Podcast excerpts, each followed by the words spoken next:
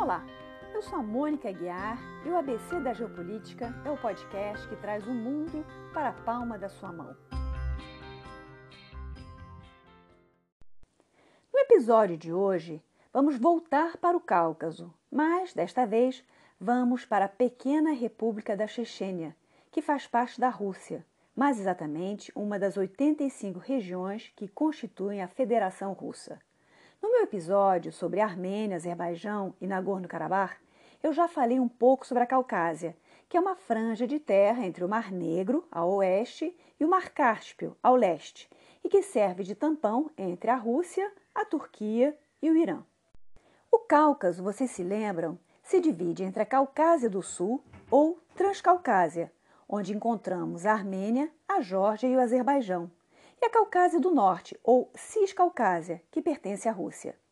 O que separa geograficamente a Caucásia do Sul da do Norte é uma cadeia de montanhas que atravessa essa região na horizontal, a Cordilheira do Cáucaso. Essas montanhas são muito elevadas e alguns picos têm mais de 5 mil metros, o que dificulta atravessar de um lado para o outro. Então, a passagem da Caucásia do Sul para a do Norte sempre foi muito complicada e, por conta do frio e da neve, precisava ser realizado no verão. É essa característica geográfica que resguardou os povos da Caucásia do Norte do domínio de outros povos. Os mongóis, tártaros e turcos bem que estiveram por lá, mas nunca conseguiram estabelecer um domínio permanente na região, que sempre ficou bastante isolada. Já a Caucásia do Sul foi dominada por vários impérios diferentes e depois disputada a tapas pelos impérios russo, otomano e persa. Os povos do Cáucaso do Norte são de origem caucasiana, turca, mongol, indo-europeia e semítica, e se dividem em cerca de 40 etnias diferentes. Por conta desse isolamento geográfico, cada uma delas preservou as suas tradições culturais e religiosas, que faz com que seja um ambiente muito rico culturalmente, mas também apresenta um razoável potencial de conflito por conta da diversidade cultural e religiosa. Alguns dos povos do Cáucaso do Norte são cristãos ortodoxos e outros seguem o islamismo. Atualmente, na Caucásia do Norte, encontramos sete repúblicas autônomas russas e cerca de 6,5 milhões de habitantes. Então, temos a Chechênia, o Daguestão, a Ossétia do Norte e também a Ingushétia, Kabardino-Balcária, Karachaevo-Cherkésia e Adiguésia. Mas por que dedicar um episódio inteiro a uma região dentro da Federação Russa? Zygmunt Brzezinski, que foi secretário de Segurança durante a presidência de Jimmy Carter, dizia que o Cáucaso do Norte eram os Balcãs da Eurásia. E é justamente esse potencial explosivo que nós vamos explorar no episódio de hoje. Mas, para isso, vamos, como sempre, voltar para trás na história, para entender melhor por que essa região é uma pedra no sapato de Putin. Desde o século XII, os russos já circulavam por essa região, mas foi apenas com Pedro Grande que a luta pelo Cáucaso se intensificou. E foi sob Catarina Grande, no século XVIII, que essa região passou efetivamente ao controle dos russos. Mas, ainda assim, a conquista foi muito complicada, porque as tribos que viviam naquela região resolveram se unir para combater o domínio russo. Essa guerra, chamada de Guerra do Cáucaso, durou de 1817 a 1864 e aconteceu sob o governo de três zares diferentes, opondo de um lado o Império Russo e de outro o Imamato Caucasiano, porque o líder das tribos era um imã, um líder religioso muçulmano. Essa guerra do Cáucaso foi tão longa que muita gente conhecida lutou nela, inclusive o famoso escritor Leon Tolstói. Naquela época, a região era conhecida de forma genérica como Circásia e o seu povo eram os circassianos. Alguns dos grandes líderes dessa resistência do Cáucaso do Norte foram o Sheikh Mansur e depois dele o Imam Shamil, que acabou sendo capturado pelos russos em 1859, o que levou ao fim definitivo da Guerra do Cáucaso em 1864. Depois da sua vitória contra os rebeldes, os russos resolveram fazer uma faxina étnica naquela região e deportar os muçulmanos em direção ao Império Otomano e substituí-los por russos. Então, a gente percebe que essa integração do Cáucaso dentro do Império Russo foi uma experiência bastante traumática, tanto para invasores quanto para invadidos, e provocou muito ressentimento e desconfiança mútuas. Aliás, fazer parte do Império Russo naquela época era quase análogo ao sistema colonial, dependendo a que região e povo se pertencesse, claro.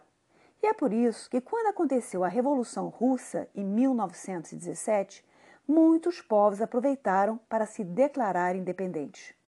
Os povos da Caucásia do Norte se valeram da confusão política em Moscou e formaram uma república independente, a chamada República Montanhosa do Norte do Cáucaso.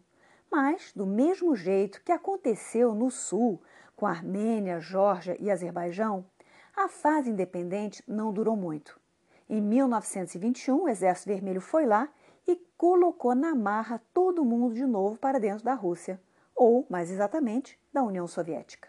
Mas, pessoal, precisamos lembrar sempre de que havia muito conflito em torno dos acontecimentos. Então, enquanto alguns preferiam a independência, outros achavam que era melhor ter autonomia dentro da União Soviética.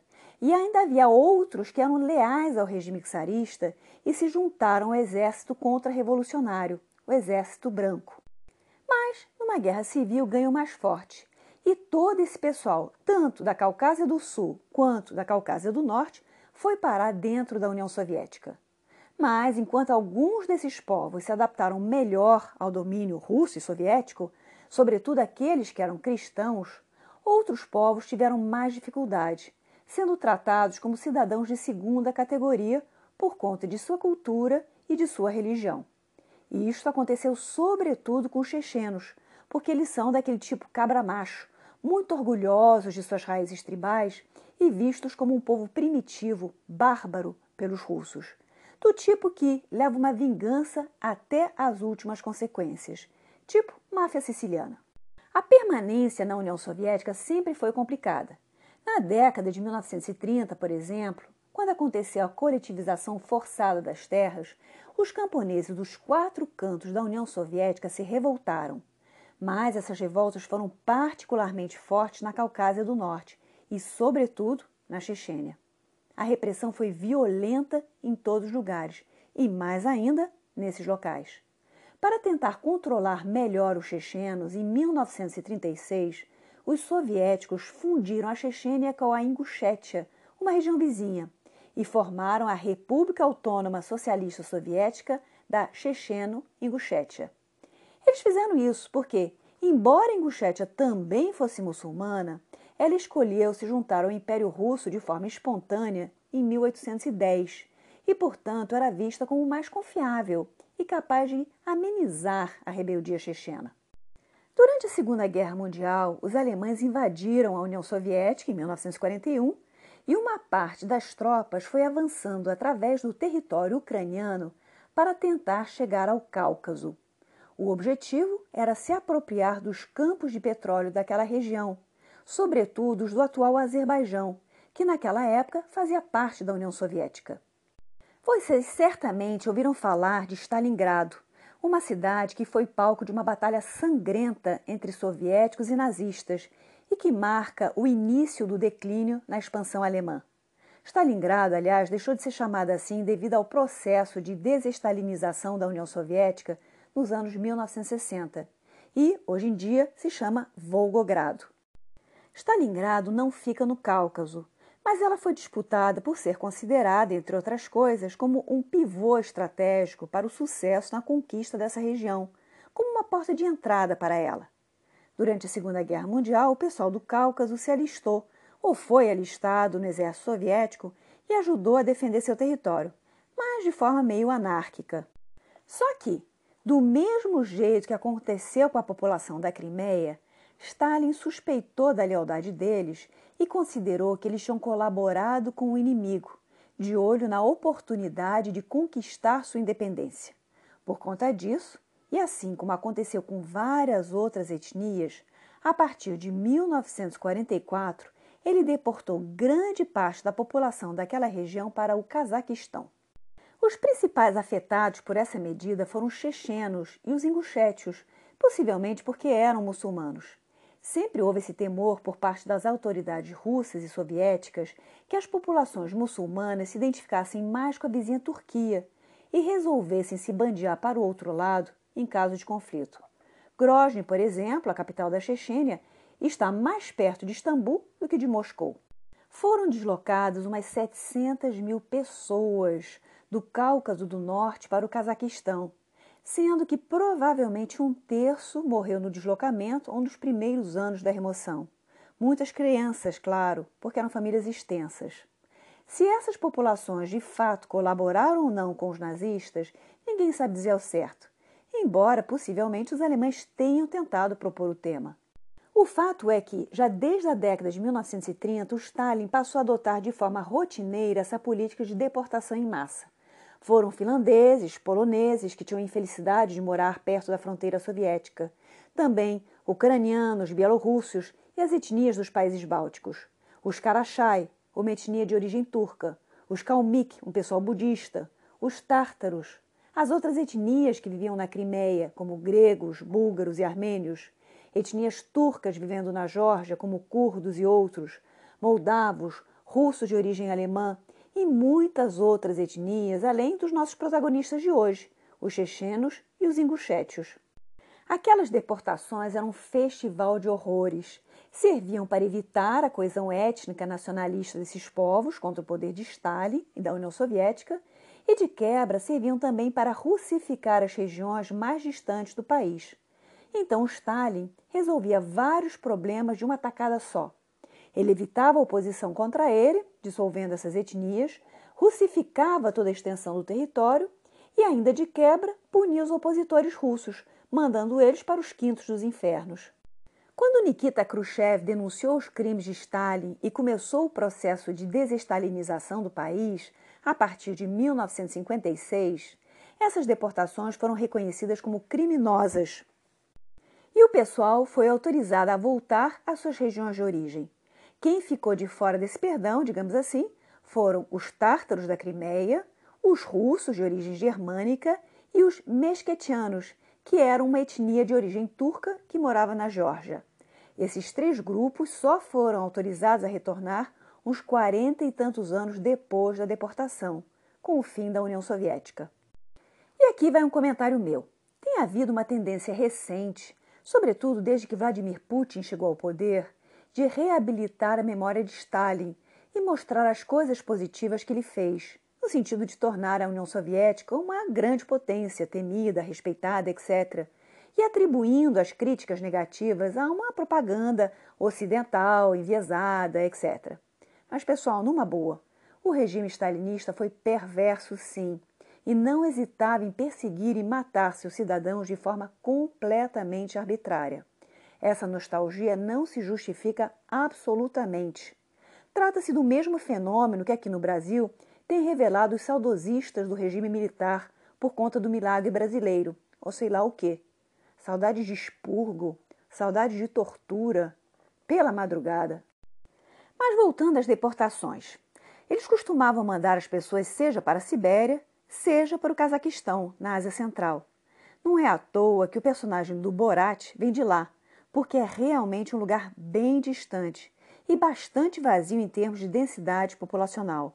É por isso que foi lá também que aconteceu o lançamento da primeira bomba atômica soviética. Aliás, não só da primeira, como de muitas outras. Foram realizados durante a era soviética cerca de 456 testes nucleares na região. Claro que hoje em dia há evidências de que o número de pessoas com câncer nas redondezas é o dobro da média nacional. Mas, enfim, lá pelo final da década de 1950, os chechenos puderam voltar à sua região para encontrar as suas mesquitas destruídas e seus cemitérios profanados. Então vocês podem imaginar o carinho que eles sentem pelos russos. Quando a União Soviética se desintegrou em 1991, a Chechênia, assim como várias outras repúblicas que faziam parte da União Soviética, declarou unilateralmente a sua independência como República Chechena da Isquéria. Quem tomou a frente desse processo foi um general chamado Dzokar Dudayev, também presidente da República Chechena. Como a metade que correspondia à Ingushétia não estava a fim de se separar da União Soviética, o país se desmembrou em duas partes em 1992. Os russos, embora tenham aceito a secessão de várias repúblicas, se recusaram a aceitar a independência chechena. Por quê? O pretexto oficial era o número de russos morando lá, embora a população etnicamente russa fosse minoria. As verdadeiras razões eram estratégicas, ligadas ao fato da Chechênia ter petróleo e, sobretudo, ser o território por onde passa uma rede de oleodutos. Além disso, a parte dos vales da Chechênia tem terras férteis que contribuem para a agricultura russa. Como a situação política e econômica da Rússia estava muito enrolada nesses primeiros anos, o governo russo meio que empurrou com a barriga essa situação e se fez de desentendido até 1994. Nesse meio tempo, começaram a acontecer uma série de ataques contra os russos vivendo na Chechênia, do tipo: ah, tá, não querem deixar a gente cair fora por conta da população local russa? Então, bora expulsar eles daqui, por bem ou por mal. Daí, em 1994, já não deu mais para ignorar o conflito. E o presidente russo, Boris Yeltsin, resolveu mandar tropas para a Chechênia. E elas conseguiram efetivamente invadir e conquistar a capital Grozny.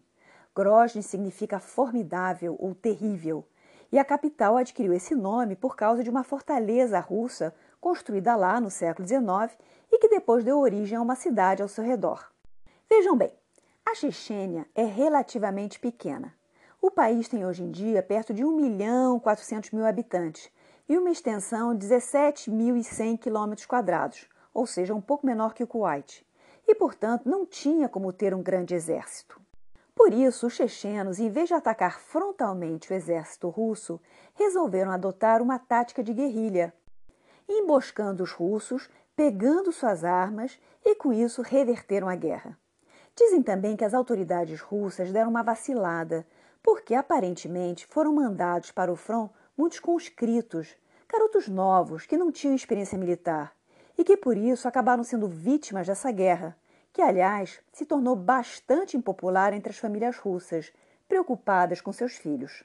Bom, o fato é que a coisa chegou a um ponto em que os russos aceitaram negociar um cessar-fogo barra tratado de paz que foi assinado em 1997 entre Yeltsin e o líder da guerrilha, chamado Aslan Mashkadov.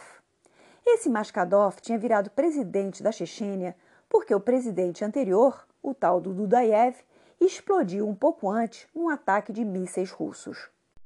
A paz entre os dois líderes estabelecia uma moratória de cinco anos na discussão do status político da Chechênia, ou seja, era uma estratégia dos russos para recuperar o fôlego antes de tentar uma nova ofensiva.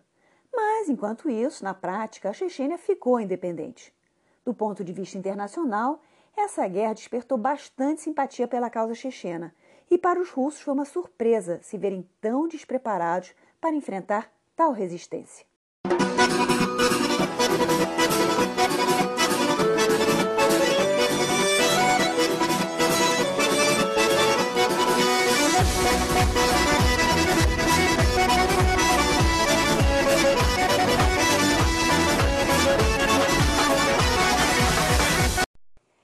Claro que toda guerra deixa consequências sociais e econômicas profundas, e com essa guerra não foi diferente. Teve muita destruição, refugiados, deslocados, etc, etc. Então, entre 1997 e 1999, a Chechênia mergulhou no caos, com muitos conflitos tribais, muita violência interna, com o crime organizado e o desorganizado também, tomando conta do país. Só para vocês verem, a atividade do sequestro se tornou um negócio extremamente rentável no país e numa modalidade particularmente perversa, com sequestradores torturando a vítima, filmando e mandando vídeo para a família, para extorquir verdadeiras fortunas incompatíveis com a renda da região. E, claro, muitas vezes contando com a conivência da polícia, que recebiam por fora para não investigar. Nesse meio tempo, também aconteceu uma mudança de gestão política na Federação Russa. Em agosto de 1999, Boris Yeltsin nomeou como seu primeiro-ministro e candidato oficial a sucessor o antigo oficial da KGB, Vladimir Putin. Em 1999, aconteceu a Segunda Guerra da Chechênia, e alguns fatores ajudam a explicar por que ela aconteceu, dois anos e pouco após o término da primeira. Primeiro lugar, os chechenos começaram a brigar entre si. Eles todos concordavam que eram separatistas, mas havia os seculares, ou adeptos de um islamismo light, e os que seguiam o Islã radical, o arabismo ou o salafismo, e queriam instituir no país a lei islâmica, a Sharia. O estopim que levou à guerra contra a Rússia foi uma tentativa de invasão do Daguestão pela Chechênia, ou pelo menos essa foi a versão oficial veiculada pelo Kremlin. Vou explicar melhor. O Daguestão fica ao leste da Chechênia. É colado ao Mar Cáspio e também é povoado por etnias que professam o Islã. Tem um território três vezes maior do que o da Chechênia e o dobro da sua população. Aparentemente, em agosto de 1999, uns rebeldes chechenos invadiram o Daguestão com a intenção de criar um grande Estado Islâmico no Cáucaso. Esses rebeldes eram liderados por dois senhores de guerra. O primeiro se chamava Shamil Bazayev e tinha sido um dos líderes da guerrilha de 1994 e era, portanto, considerado o inimigo número um dos russos. O outro sujeito era um saudita chamado Emir Khattab. Eles atravessaram a fronteira da Chechênia para o Daguestão com milhares de combatentes e se instalaram em três vilarejos próximos, né, na fronteira. Nunca ficou claro o que eles realmente tensionavam fazer. Se a intenção era criar um Estado Islâmico, derrubar o governo pró-russo do Daguestão ou simplesmente ampliar seu teatro de operações. Coincidentemente, alguns dias depois, estouraram em Moscou, num conjunto habitacional, uma série de bombas que mataram umas 200 pessoas. O atentado não foi reivindicado por nenhum grupo. Inclusive, o Bazayev, o tal senhor da guerra, negou que a ordem viesse dele. Mas os russos atribuíram o atentado aos chechenos. E aí o pau começou a comer. As teorias da conspiração dizem que essas bombas teriam sido plantadas pelos próprios russos, que precisavam de um pretexto para começar a guerra. Apesar de parecer uma coisa meio doida, é uma hipótese que não pode ser completamente descartada, porque de fato os russos, desde o regime czarista, tem uma longa história de infiltrar movimentos subversivos com agentes do governo. E esses agentes, então, passam a turbinar o movimento desde seu interior, para depois ter uma justificativa para reprimi-los. Enfim, o fato é que até hoje ninguém sabe ao certo quem colocou os explosivos, podendo ter sido também algum daguestane e não necessariamente um checheno. A partir daí, começou uma nova guerra entre a Rússia e a Chechênia, desta vez aparecendo como uma operação antiterror. E dessa vez os russos não brincaram em serviço. Parece inclusive que chegaram a mandar para o front criminosos comuns, com a promessa de serem absolvidos na volta, com tal de que aniquilassem a Chechênia. A cidade de Grozny foi devastada e a população civil ficou no meio desse fogo cruzado, levando a pior, como de costume. O lema era: checheno bom é checheno morto, e estima-se que devem ter morrido mais 160 mil pessoas nessas duas guerras. Eu vou falar um pouco sobre religião agora, para a gente conseguir entender o que se passou a seguir. O Daguestão se converteu ao islamismo no século X, mas a Chechênia foi bem mais tarde, só na virada do século XVIII para o XIX. Os chechenos são muçulmanos sunitas que praticam o Islã Sufi, que é mais místico. Durante o período da União Soviética, todas as manifestações religiosas ficaram atenuadas, porque tratava-se de um Estado que via a religião como ópio do povo. Com o fim da União Soviética, a religiosidade voltou com força total, até porque é uma forma de expressar a identidade e a cultura de um povo. Acontece que, com as duas guerras contra a Rússia, a religião islâmica na Chechênia foi adquirindo um viés mais radical, com uma parte da população se convertendo ao islamismo wahhabita ou então salafista. Ambas correntes são muito conservadoras e preconizam a volta a uma pureza original do passado. O arabismo é a corrente religiosa que vigora na Arábia Saudita. Já o salafismo é mais recente, mas, como o arabismo, também preza a tradição e a aplicação da lei islâmica, da Sharia. A diferença é que no salafismo existe o objetivo de criar um califado islâmico. O califa é um líder que tem tanto o poder político como religioso, diferentemente de um emir ou de um sultão, que tem apenas o poder político. A escolha das gerações mais jovens ou dos estrangeiros pelo salafismo se explica também porque o indivíduo se liga mais diretamente a Alá e não tem aquela questão de hierarquia, de ter de obedecer à família, ao clã.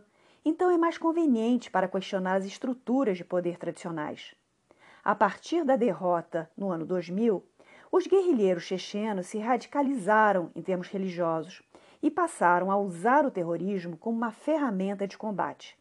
Eles passaram a cometer ações terroristas na Rússia e também no exterior. Esse movimento coincide com o avanço da Al-Qaeda, do Osama Bin Laden, e com os atentados do 11 de setembro de 2001.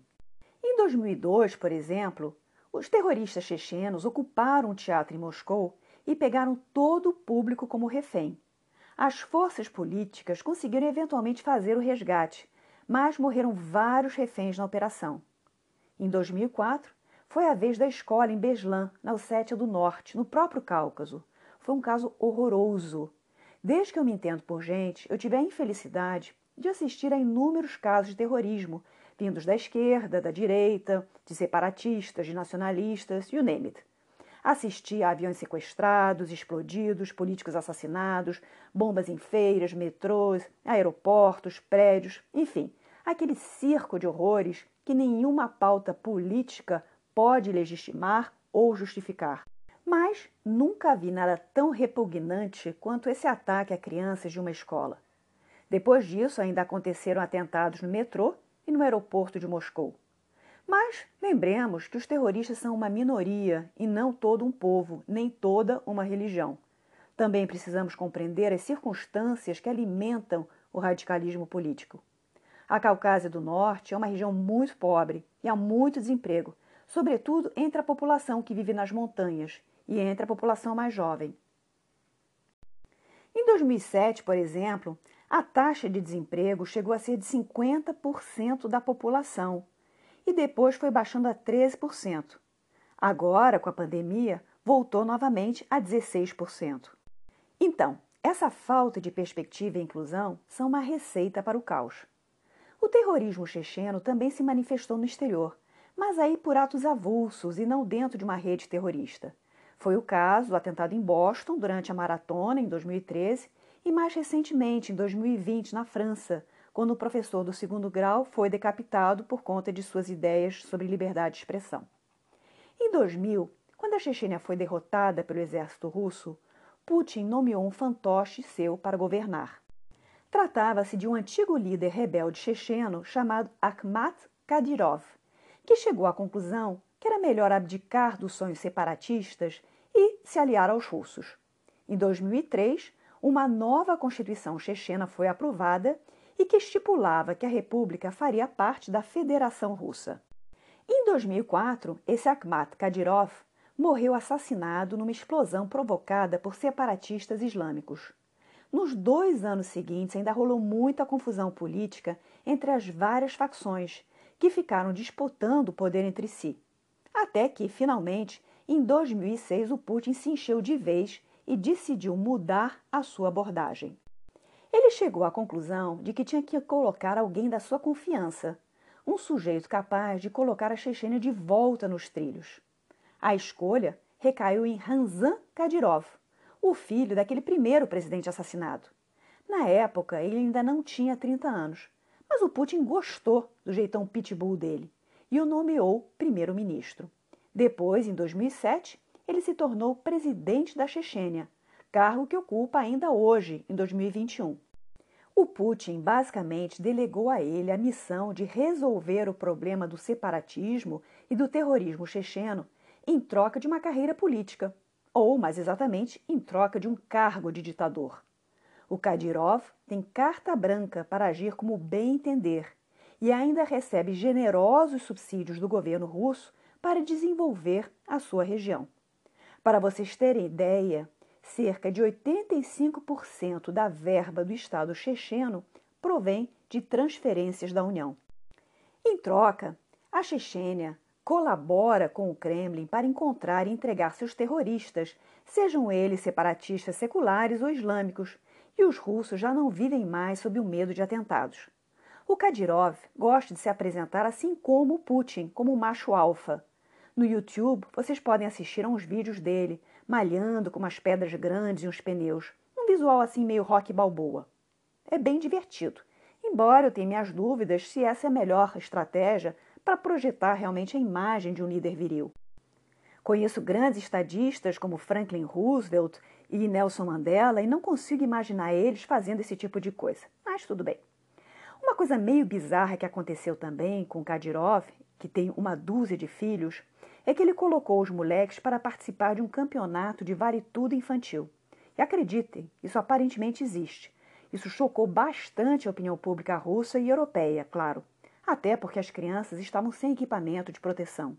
Mas, voltando à política. A aliança entre Putin e Kadyrov surtiu efeito, ainda que não imediatamente. A galera islâmica radical que queria estabelecer um califado no Cáucaso acabou desistindo e foi se reciclar no Iraque, se juntando ao Estado Islâmico, ao ISIS. O Kadyrov é bastante leal ao Putin e, quando necessário, ele manda seus homens para a guerra, seja em outras regiões separatistas na Rússia ou também para a Síria, para ajudar na manutenção do regime de Bashar al-Assad. Então é curioso porque no Oriente Médio você encontra combatentes chechenos dos dois lados do conflito, seja lutando contra o ISIS ou a favor do ISIS. Apesar de viver de forma ostentatória e, enfim, ser considerado bastante corrupto, o Kadyrov, bem ou mal, também canaliza investimentos para seu país e pretende transformar Grozny numa Dubai do Cáucaso. Aliás, o prédio mais alto da Europa está sendo construído lá. Em 2017, a Chechênia chegou novamente às manchetes de jornal quando foi revelado que lá existem campos de concentração para homossexuais. Como se trata de uma sociedade muito tradicional e patriarcal, os gays da Chechênia correm risco de vida se revelarem sua sexualidade. Eles são vítimas de espancamento e maus tratos por parte de agentes públicos, e suas famílias, às vezes, preferem vê-los mortos. A homofobia é, em parte, consequência da religião, mas também da própria posição do Putin, que se apresenta como um defensor dos valores da família tradicional. Também em relação às mulheres, o cerco tem se fechado. As mulheres chechenas são instadas a se vestir de forma recatada e a usar um lenço para cobrir os cabelos. Também existe em várias partes do Cáucaso o hábito de raptar a noiva. Se um rapaz ou homem gostar de uma moça, ele a rapta e as famílias se encontram para negociar. Se tiver acontecido o estupro, aí tem que acontecer o casamento, porque a mercadoria foi danificada. Se não tiver acontecido, a moça pode recusar. Mas aí as famílias vão precisar lavar a honra com sangue, e daí vai gerar tanta violência que a moça acaba casando, mesmo não estando afim. As sociedades socialistas eram mais igualitárias na questão de gênero, e tem havido bastante retrocesso no que diz respeito ao direito das mulheres nesses últimos anos.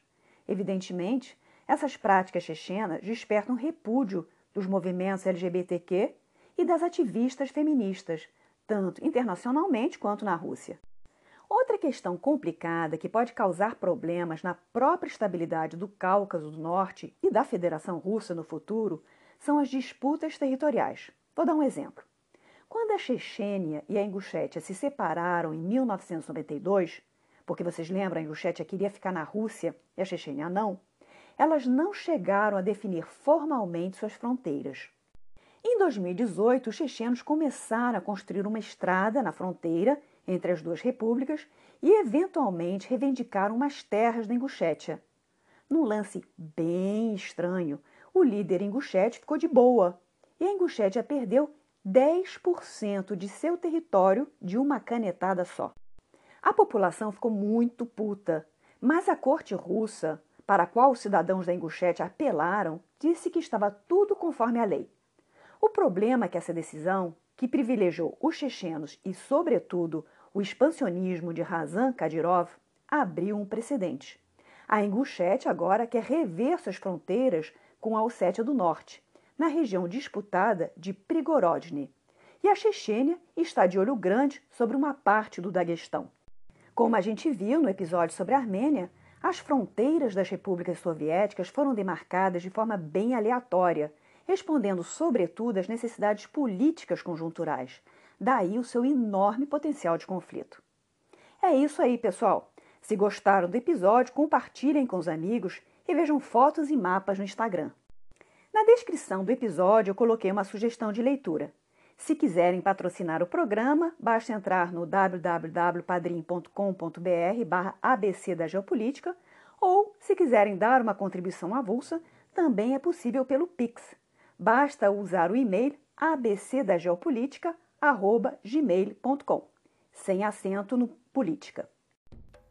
Se quiserem se comunicar comigo, pode ser tanto pelo Instagram como por esse Gmail que eu passei para vocês, como vocês preferirem. Até breve!